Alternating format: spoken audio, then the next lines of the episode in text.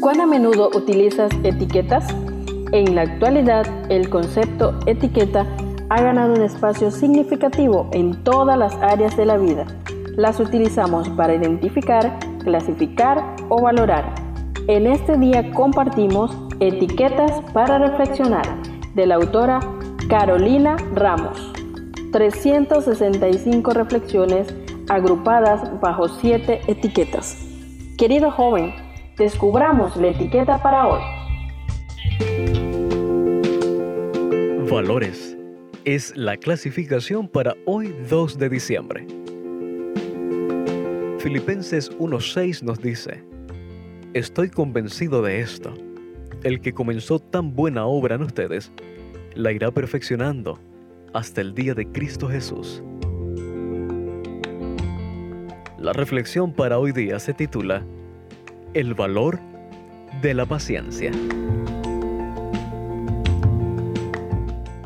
Para la materia de histología y embriología, teníamos un profesor que explicaba de forma excelente los contenidos y además nos motivaba muchísimo a la lectura de artículos científicos para mantenernos actualizados. Algo que solía hacernos reír era su explicación despreocupada del dolor que sentían sus hijos al crecer.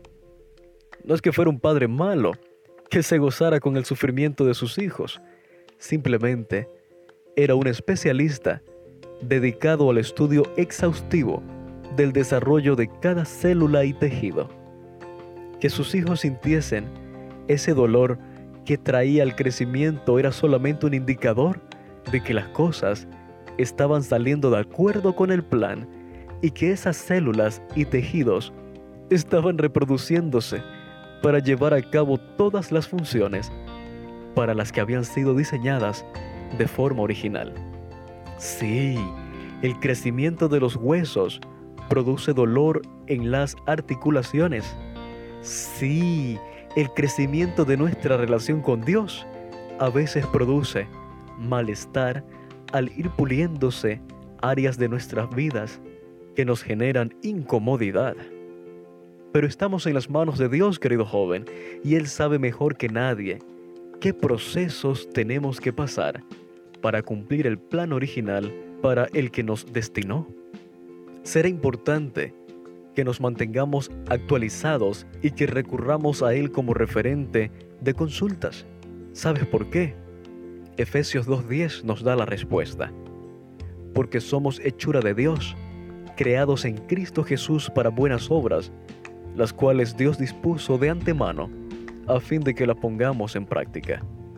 Durante la cuarentena obligatoria por la COVID-19, mi amiga pintora esbozó un cuadro de una cabeza llena con decenas de actividades para realizar y me envió una foto con las primeras pinceladas.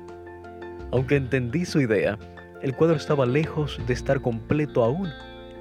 Día a día, iba agregando detalles hasta que finalmente el cuadro quedó listo y la imagen de esta cabeza, que ahora estaba detrás de una ventana, no por eso dejaba de estar llena de sueños y potencial. Joven, Dios tiene propósitos aún mayores con la obra que realiza en nuestra vida.